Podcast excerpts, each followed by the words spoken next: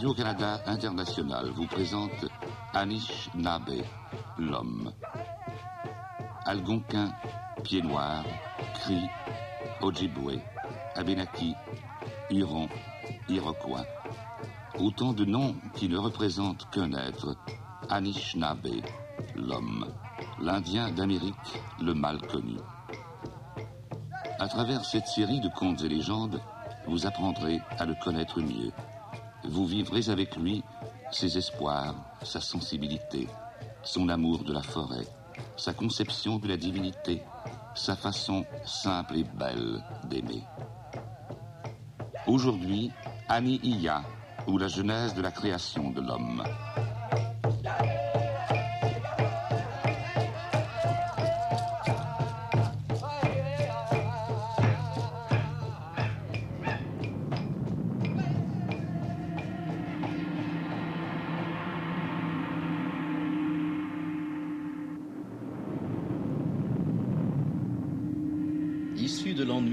Manito, la terre à la toute belle, la changeante, au visage sans nombre, se promenait désormais dans l'immensité des dieux, maintenue par les attractions contraires exercées par Tibiskawipissim, la lune, et Kijikawipissim, l'astre du jour. Elle était prête à nourrir des êtres capables de vivre en harmonie avec eux-mêmes et leur entourage. Et Kidje Manito se contempla, et à travers lui-même regarda longtemps Askiyi, se promener dans l'immensité des dieux entre Kijikawipissim et Tebiskawipissim.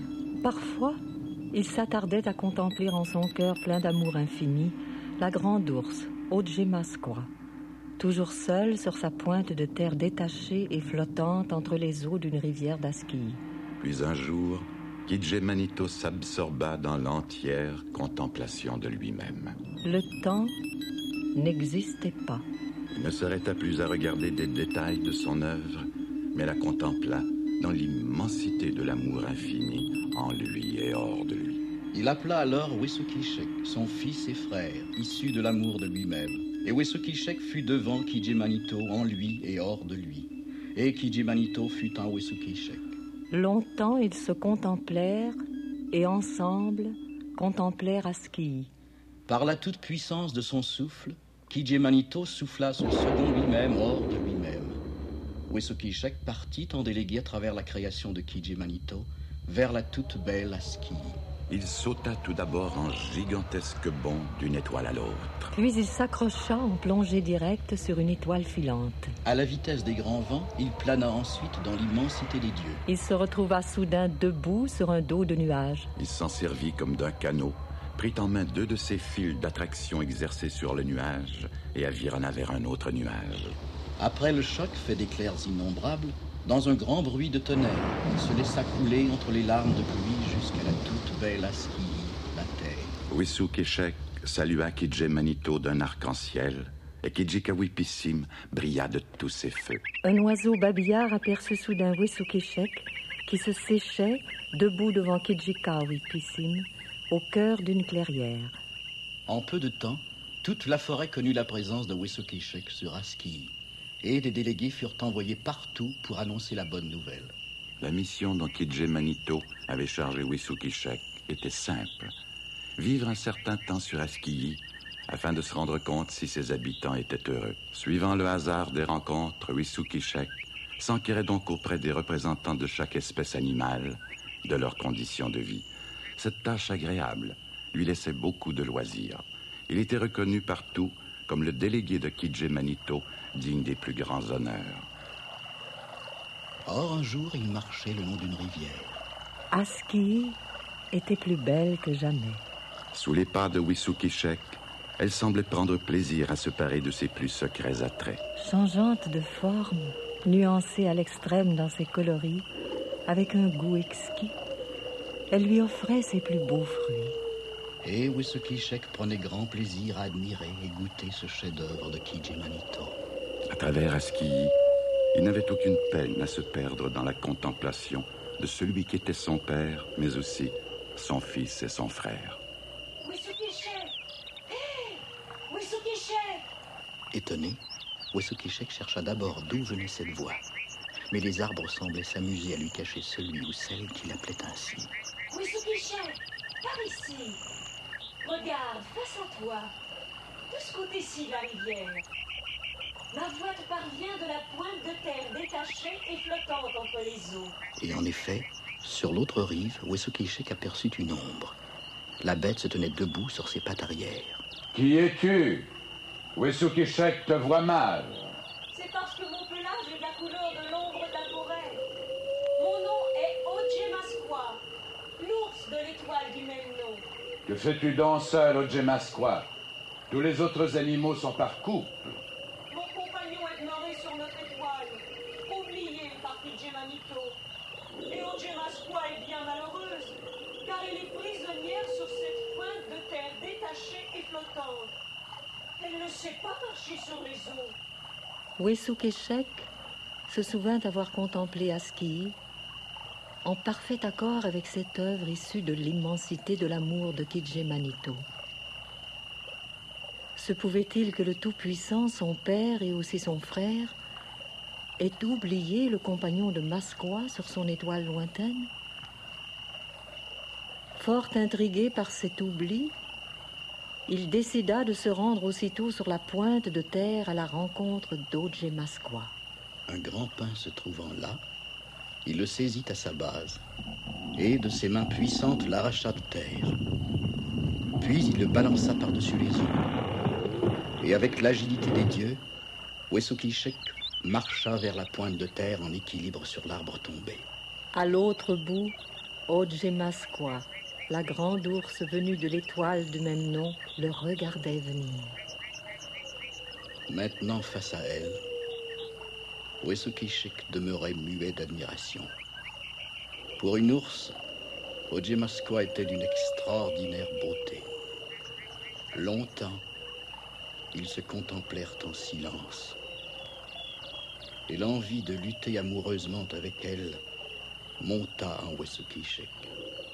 Et pour le fils de Kidje Manito et aussi son frère, Oje Masqua enleva Masquoyan. Ainsi dévêtue de son chaud manteau de fourrure noire, elle s'étendit sur la berge de la rivière.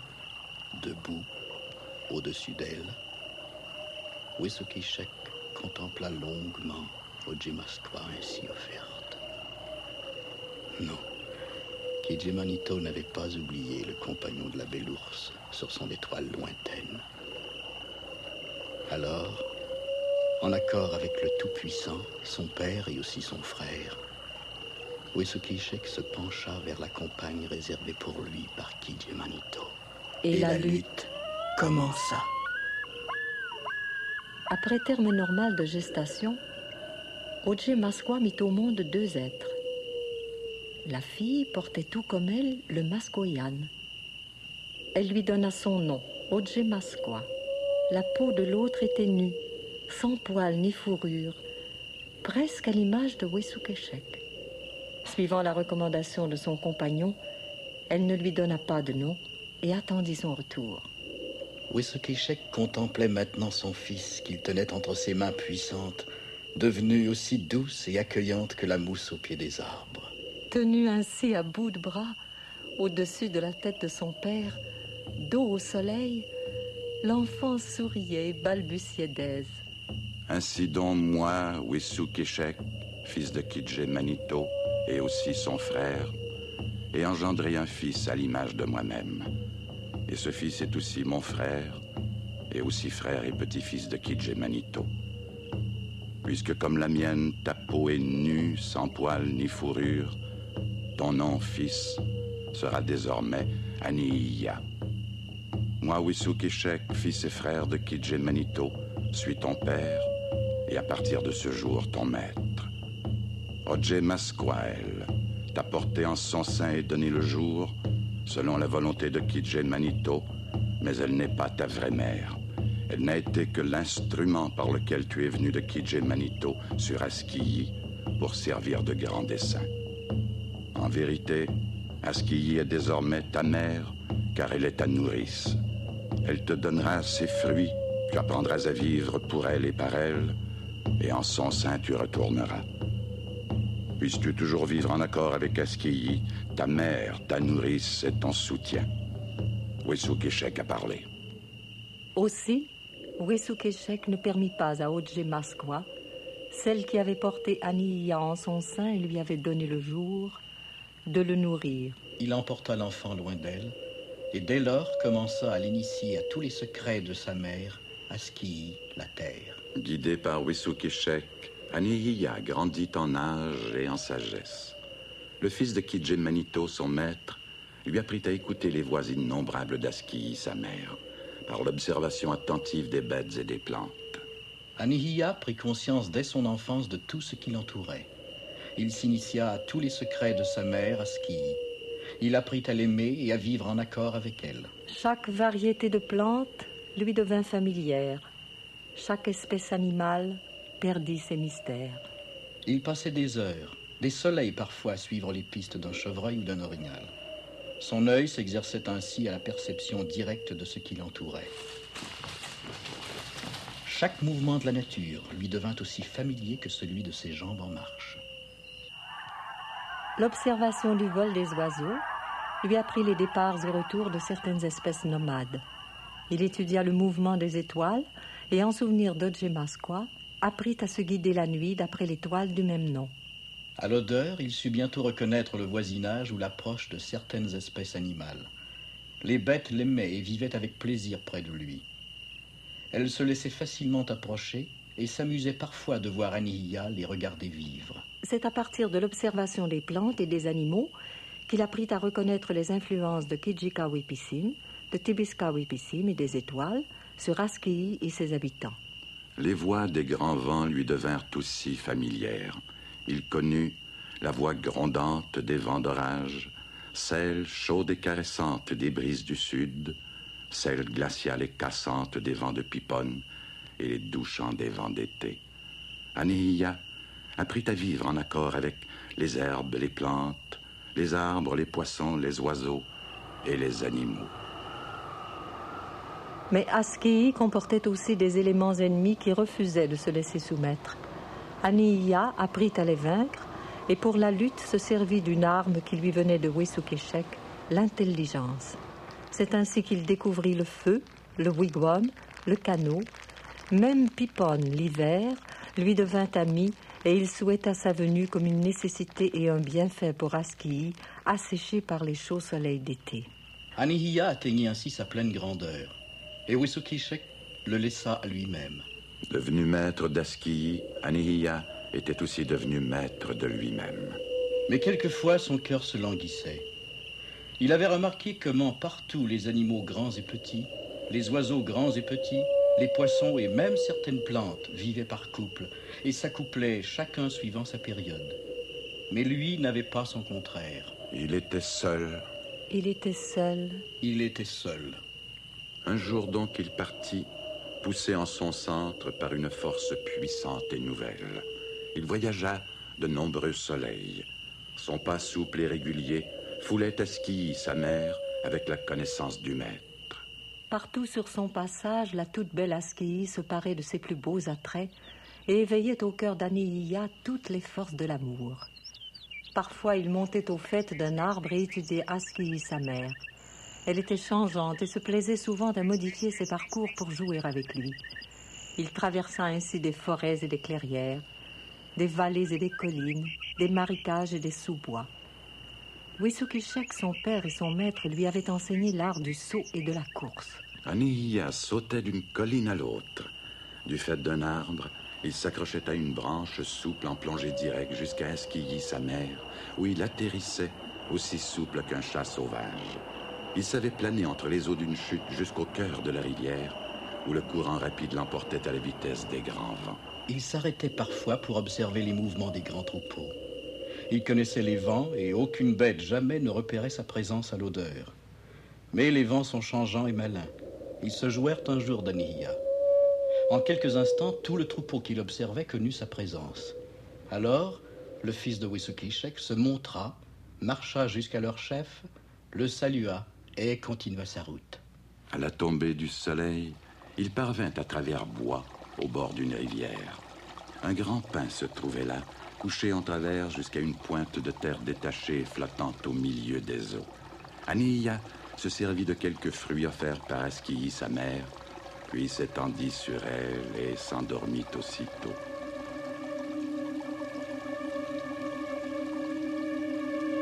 Dans son sommeil, il vit soudain un être semblable à lui sauter par bonds gigantesques d'une étoile à l'autre.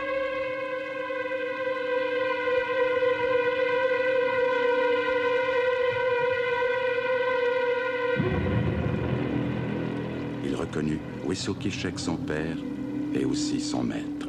Celui-ci s'accrochant plongé direct sur une étoile filante. Il le vit ensuite planer dans l'immensité des dieux à la vitesse des grands vents. Puis il retrouva Wessokishek debout sur le dos d'un nuage comme dans un canot. Soudain, il y eut un choc terrible fait d'éclairs sans nombre. Un grand bruit de tonnerre se fit entendre et en même temps, Aniya aperçut Wissokishek se laissant couler entre les larmes de pluie vers la toute belle Aski. Puis, toute son attention fut portée sur son père, Wessokishek, qui luttait maintenant sur la berge d'une pointe de terre détachée et flottant au milieu des eaux d'une rivière. Son adversaire était une grande ours d'une extraordinaire beauté. Une fourrure de mascoyane traînait sur la berge. Parfois, les deux combattants la foulaient du pied. Ils luttaient tous les deux puissamment, mais avec grand plaisir, semblait-il. Plusieurs fois, ils roulèrent ensemble sur toute la longueur de la berge. La grande ours parfois cherchait à fuir, et par jeu, semblait-il, foulait Aski en longues enjambées vers la forêt. Wissokishek, lui, la poursuivait juste assez, semblait-il, pour ne pas la rattraper.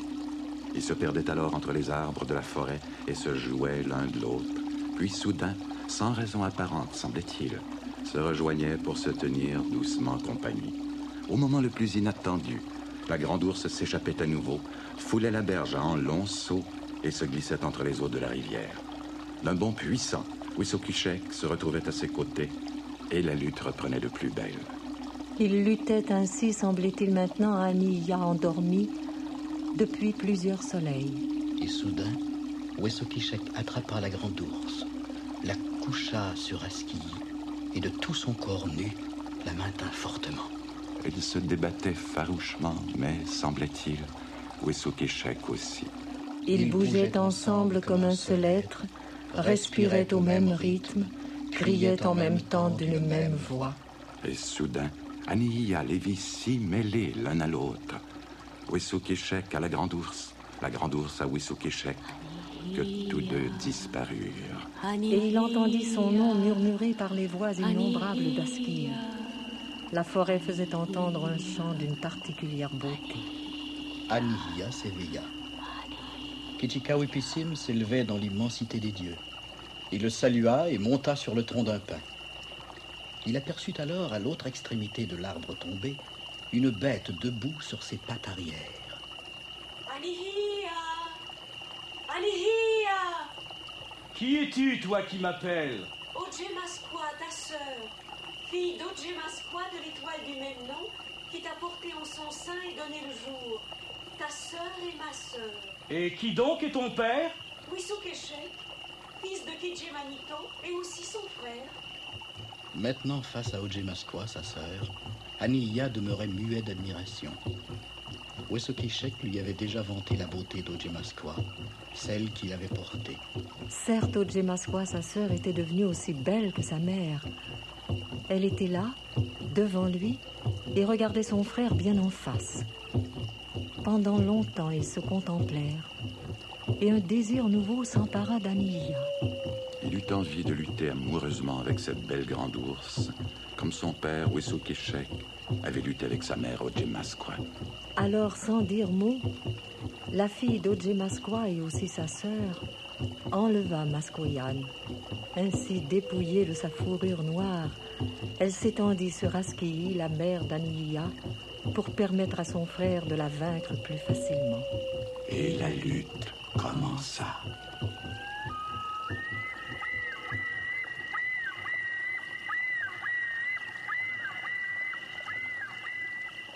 Après une période de gestation normale, Oje Masqua donna naissance à deux êtres. Un fils vêtu du Masquoyan reçut le nom de Masqua, et une fille entièrement nue, sans poils ni fourrure, à l'image de Wisukishek et d'Aniya, s'appela Iskwewa. Iskwewa, fille d'Aniya et aussi sa sœur, atteignit un jour sa pleine grosseur. Elle devint sa femme et lui donna d'autres enfants.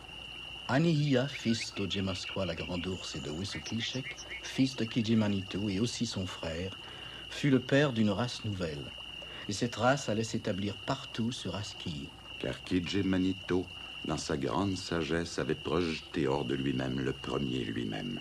Et cet être, issu de l'immensité de l'amour, était seul capable de vivre en pleine conscience sur Askiyi, en paix avec lui-même et son entourage.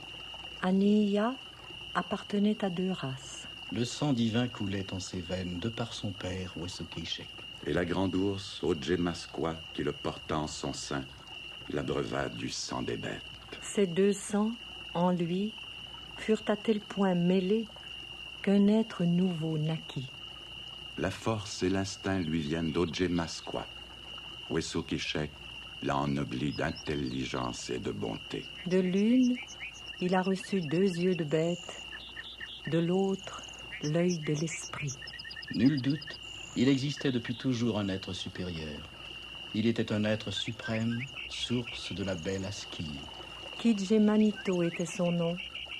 Les yeux de bête d'Aniya ne pouvaient le voir, mais par l'œil de l'esprit, il connaissait Kidjemanito. Les yeux de bête d'Aniya étaient capables de voir une fleur, mais seul l'œil de l'esprit pouvait, à travers la fleur, saisir la présence de Kidje Manito. Admirable la sagesse du Tout-Puissant. Car sans la création du premier Aniya sur Aski, quel être eût pu connaître le souffle de Kidje Manito se manifester à travers tout ce qui était? Quel être eût pu être Kidje Manito? C'est pourquoi Niya, Dieu et bête, fils et frère de Wisokishek, petit-fils de Kidje Manito, apprit à vivre en accord avec lui-même et son entourage. Il apprit à vivre en paix avec celle qu'il avait portée en son sein. Il apprit à vivre en paix avec Ojemaskwa, sa sœur et leur fille Iskwewa, en même temps sa sœur devenue sa femme. Et il apprit à aimer Aski, sa mère, et à vivre par elle et pour elle. Car Kidje Manito est dans Aniya. Et Aniya est Kidje Manito.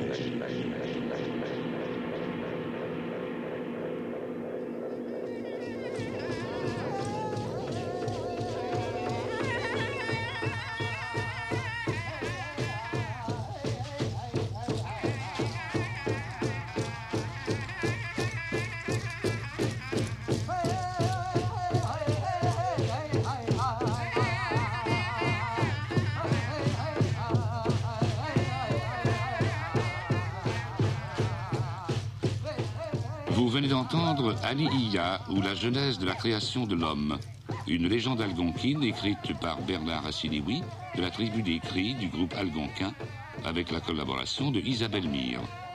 On fait revivre pour nous ces voix de la forêt Charlotte Boisjoli, Louise Deschâtelet, Roland Chenaille et Bernard Assiniwi. Les chants et danses algonquins sont interprétés par Bernard Assiniwi, Puxina Assiniwi, Maxime Yatahawanagé et Luce Wassontillo. Technicien au contrôle, André Delaurier. Bruiteur, René Lavoie. Assistante à la réalisation, André Giguère. Réalisation, Jean Boisjoli. Ici Jean-Paul Nollet, Wawa Noloa Tabinaki du groupe Algonquin, qui, au nom de Radio-Canada International, vous donne rendez-vous à la prochaine légende du beau pays des Algonquins.